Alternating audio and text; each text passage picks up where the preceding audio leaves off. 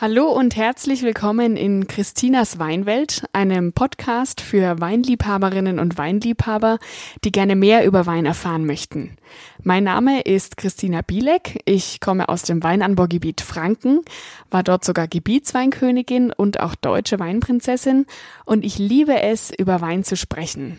Mein Weinwissen, das ist so mit der Zeit gereift und als ich angefangen habe, mich intensiv für Wein zu interessieren, da habe ich oft nur Bahnhof verstanden, wenn es hieß, in der Nase haben wir zarte Aromen von reifer Birne oder knackig frische Noten von Zitrone und weißem Pfirsich oder Röstaromen und ein Hauch von Vanille. Oft sind Weinbeschreibungen sehr malerisch und wenn man keine Erfahrung hat, dann fällt es schwer, das nachzuvollziehen. Und genau darum geht es in dieser Folge meines Podcastes. Wie kommen die Aromen denn überhaupt in den Wein? Welche Faktoren bestimmen denn, wie ein Wein riecht und schmeckt? Und kann der Winzer das Weinaroma beeinflussen?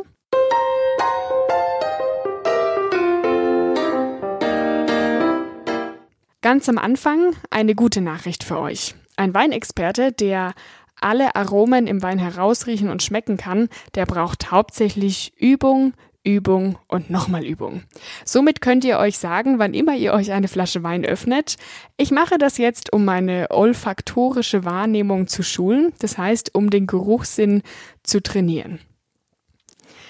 Generell sind wir Menschen dazu in der Lage, etwa 10.000 verschiedene Aromen zu unterscheiden. Und dafür haben wir etwa 5 Millionen Riechzellen. Das ist erstmal nicht so schlecht, aber im Vergleich zu Hunden zum Beispiel ist da ein deutlicher Unterschied. Die haben nämlich äh, bis zu 220 Millionen Riechzellen. Was das Erriechen von Aromen beim Wein so schwierig macht, ist, dass es da oft eine Kombination ist aus vielen verschiedenen Düften. Und oft ist es gar nicht so einfach, etwas, was man riecht, ähm, zu benennen, wenn man es nicht sieht. Also vielleicht kennt ihr das, vielleicht geht es euch auch manchmal so, dass ihr einen Duft in der Nase habt und äh, zum Beispiel auch sagen könnt, ach, das riecht wie bei meiner Oma oder wenn äh, wenn irgendwas Bestimmtes mal passiert ist. Also man, man erinnert sich an was, wo man diesen Geruch schon mal in der Nase hatte, aber man kann nicht sagen, was es genau ist, bis man es dann eben sieht. Dann denkt man sich, ja, na klar, Wieso bin ich da nicht gleich drauf gekommen? Und da wir beim Wein eben auch keine Bilder vorm Auge haben, fällt es uns schwer, das beim Namen zu nennen, was wir da wahrnehmen. Wir müssen also geduldig sein mit uns und eben üben. Und deshalb starten wir auch gleich mit der Weinverkostung, weil ich euch natürlich auch diesmal wieder gern einen Wein vorstellen möchte. Passend zum Thema Aromen habe ich einen besonders aromatischen Wein ausgesucht und zwar einen Traminer aus dem Jahr 2018 vom Weingut Schloss Hallburg. Der Wein ist im Boxbeutel der typisch fränkischen Flasche und den mache ich jetzt mal auf und schenke mir ein Schlückchen ein. Bevor wir äh, den Wein beschreiben, schauen wir uns erstmal die Farbe an. Ja, das ist ein sehr schönes, helles Gelb. Und ähm, dann möchte ich euch gerne auch vorher noch ein paar Worte über das Weingut erzählen.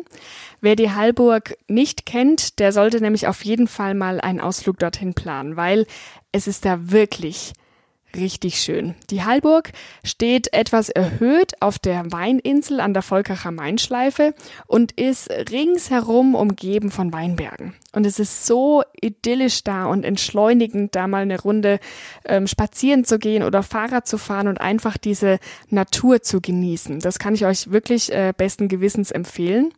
Seit über 1000 Jahren wird auf Schloss Hallburg auch Weinbau schon betrieben. Heute ist das Weingut mit etwa 35 Hektar Rebfläche in Besitz der Grafen von Schönborn. Und das Team des Weinguts besteht aus rund 20 Mitarbeitern. Darunter der Gutsverwalter Georg Hühnerkopf, der Schosch, und ein sehr guter Freund von mir ist der Kellermeister Klaus Wagenbrenner der übrigens auch Gästeführer ist und Sensorikseminare anbietet. Und den habe ich auch gefragt, ob er vielleicht bei der Weinbeschreibung mitmachen möchte. Und da legen wir jetzt dann auch gleich schon los mit den Aromen im Wein. Wie ein Wein riecht und schmeckt, das hängt nämlich von vielen verschiedenen Faktoren ab. Ganz entscheidend ist aber die Rebsorte selbst. Hier haben wir einen Traminer im Glas und da kommt schon gleich ein ganz bestimmter Duft in die Nase. Wir riechen mal Klaus, was meinst du? Was ist denn das für ein Aroma? Das erste, was man beim Traminer riecht, das ist ein wunderbares Rosenaroma. Und das finde ich persönlich sehr nett, weil bei meinen Sensorikseminaren werfe ich dann immer den Männern vor, dass sie ihre Arbeit nicht richtig machen, wenn die Damen das Rosenaroma nicht erkennen würden, weil sie zu wenig Blumensträuße geschenkt bekämen. Mischt der Winzer da also Rosenblätter mit in den Wein? Nein, natürlich nicht. Wein wird ausschließlich aus Trauben hergestellt. Da werden keine Blumen oder Früchte oder sonstigen Aromastoffe mit reingemixt. Die Aromen im Wein, die bilden sich aus chemischen und physikalischen Prozessen. Und diese Prozesse, die entstehen im Weinberg und während der Weinbereitung und auch während der Weinlagerung später. Generell lassen sich Weinaromen in drei verschiedene Kategorien unterteilen primäre, sekundäre und tertiäre Aromen. Die primären Aromen, mit denen fangen wir jetzt mal an, das sind diejenigen, die ähm, die Rebsorte bzw. die Traube schon im Weinberg mit sich bringt. Also was während des Weinjahres beim Reifen der Traube draußen entsteht. Wenn man zum Beispiel eine Traminer-Traube isst und im Vergleich eine Silvaner-Traube, wir haben ja beim letzten Mal schon gelernt, dass der Silvaner ähm, ein Wein ist, der eher dezent und zurückhaltend ist, dann schmeckt man auch da schon einen deutlichen Unterschied. Also allein wenn man die Trauben isst, weil die Traminer-Traube eben einfach von Haus aus viel aromatischer und intensiver im Geschmack ist als die Silvaner-Traube. Wenn wir dann schon beim Thema Rosen sind, vielleicht hat es der ein oder andere von euch gesehen. Ich habe auf meiner Facebook- und Instagram-Seite vor kurzem ein Bild gepostet von einem Rosengewächs an einem Weinberg. Das sieht man auch heute noch immer wieder. Und äh, das hat auch einen ganz bestimmten Grund. Rosen schauen in der Weinbergslandschaft nicht nur schön aus, sondern sie haben auch ähm, ähnliche vegetative Lebensbedingungen wie die Weinrebe und sie dienen in dem Fall sogar als Indikatorpflanze. Rosen sind nämlich sehr anfällig für bestimmte Krankheiten, zum Beispiel dem Mehltau, das ist eine Pilzkrankheit. Und wenn man einen Rosenstrauch, also wenn dieser Rosenstrauch dann Anzeichen dieser Krankheit zeigt, dann ist das ein großer Vorteil für den Winzer, weil er dann nämlich ganz schnell reagieren kann und seine Weinreben schützen kann. So, der rosige Duft, den wir hier beim Traminer in der Nase haben, der hat äh, aber mit solchen Rosensträuchern im Weinberg nichts zu tun. Der Duft kommt hauptsächlich von der Rebsorte selbst und ist ganz, ganz typisch für Traminer. Also das könnt ihr euch schon mal merken, wenn ihr einen Traminer im Glas habt, ist das meistens, also ich sag mal zu 99 Prozent die Rose, die ihr da rausriechen könnt. Aber auch das Klima, der Boden und der Reifezustand spielen damit rein. Also alles, was eben das Wachsen im Weinberg beeinflusst. Ihr kennt vielleicht äh, die Rebsorte Sauvignon Blanc. Da sagt man oft, dass der Wein grüne Noten hat in der Nase. Also grüne Paprika, grüner Apfel, frisches Gras oder auch Stachelbeere. Und tatsächlich ist es oft so, dass Winzer diese Sauvignon Blanc Trauben nicht komplett ausreifen lassen, also nicht super lange warten, bis sie sie ernten, sondern diese Trauben werden oft schon früher gelesen, sodass dieses Unreife, was da ja sogar erwünscht ist, als Primäraroma mit einbezogen wird. Okay, wir kommen zurück zum Traminer. Erfahrene Weinexperten riechen hier nämlich nicht nur die Rose raus, sondern auch eine zweite Komponente. Klaus, verrätst uns, was das ist? Bei unserem Halburger Traminer äh, tut es sich um einen sehr vielschichtigen Gaumenschmaus handeln. Er ist geprägt nicht nur von seinem Rosenaroma, sondern auch von einem Hauch von Exotik und Orange und ganz stark auch von einem wunderbaren Eisbonbon-Aroma. Und diese Eisbonbonnote, die gehört zu den Sekundäraromen. Die Sekundäraromen, die entstehen durch die Verarbeitung des Weines. Also lasse ich zum Beispiel das Stielgerüst bei der Verarbeitung zum Wein dran oder welche Hefe verwende ich oder lasse ich die Maische ein paar Stunden lang stehen oder nicht. Also das alles äh, sind Entscheidungen, die der Winzer trifft und die sich auf die spätere Aromatik des Weines auch auswirken.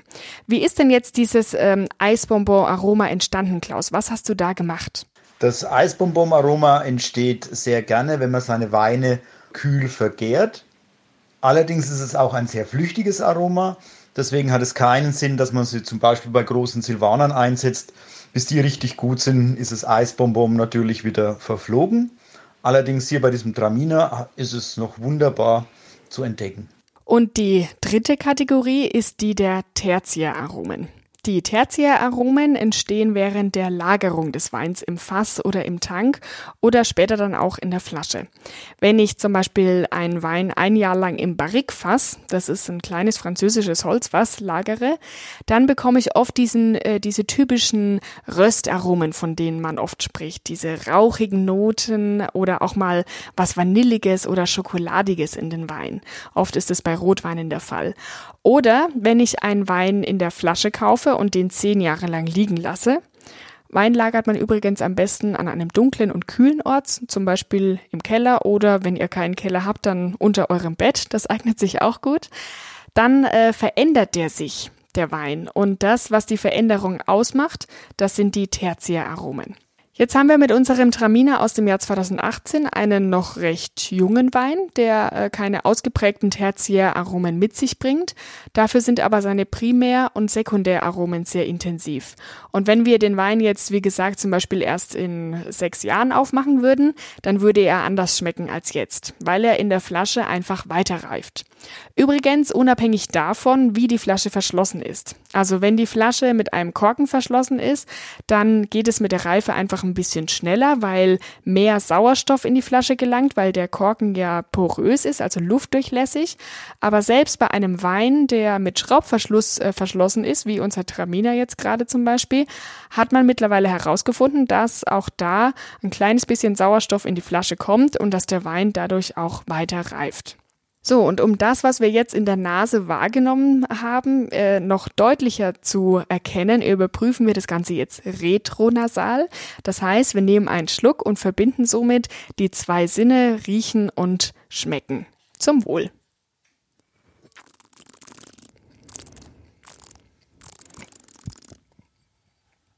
Ja, was merken wir hier?